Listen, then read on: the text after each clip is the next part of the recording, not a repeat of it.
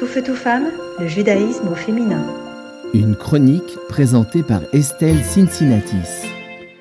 Aujourd'hui, je vais vous parler d'un personnage, féminin évidemment, considéré par certains comme un démon de la tradition juive, alors que pour d'autres, elle est vue comme une grande figure féministe.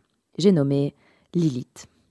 Alors pour être honnête, Lilith, pour moi, c'était cette fille que j'avais rencontrée lors d'un camp scout à l'époque du mouvement de jeunesse. Autrement dit, une fille super, peut-être féministe aujourd'hui, mais en aucun cas un personnage controversé.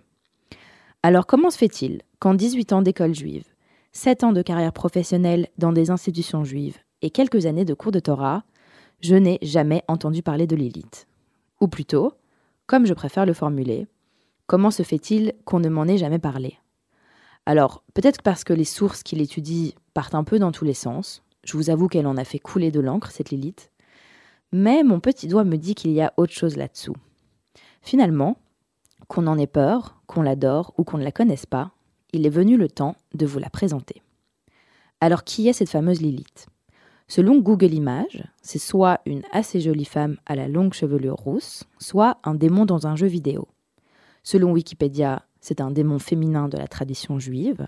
Et selon le magazine féministe américain du même nom que la protagoniste dont je vous parle aujourd'hui, c'est une grande, voire la première féministe de l'histoire.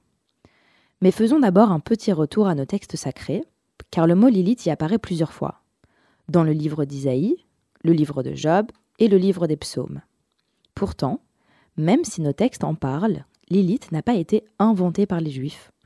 On lui reconnaît des origines très anciennes en tant que grande déesse vénérée en Mésopotamie. Mais si elle n'a pas été inventée par le judaïsme, il n'en reste pas moins que Lilith a tenu une grande place dans les textes de la tradition juive, notamment dans la Kabbale, où le mythe de Lilith va vraiment atteindre son apogée.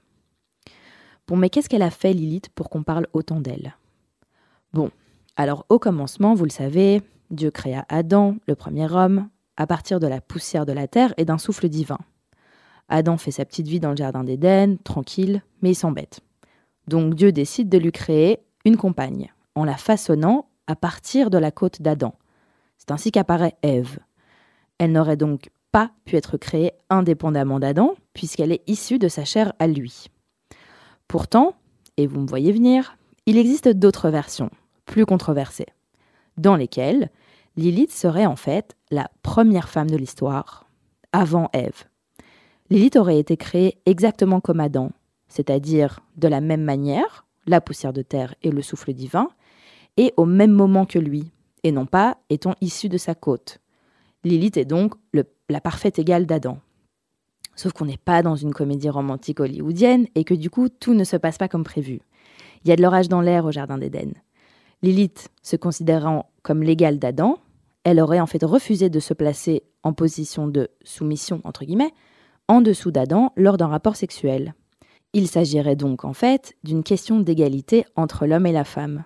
Et oui, Déjà, ça ne fait que 5000 ans qu'on vous en parle. Et le féminisme alors dans tout ça? Eh bien tout est là, justement. Figure rebelle face à l'autorité d'Adam, Lilith choisit l'indépendance et elle quitte le Jardin d'Éden plutôt que de se soumettre à ce que elle considère comme une injustice. Voilà pourquoi, depuis les années 70 et la deuxième vague du féminisme, certaines militantes ont repris l'image et la symbolique de Lilith dans leur lutte. Tout feu, tout femme, le judaïsme au féminin.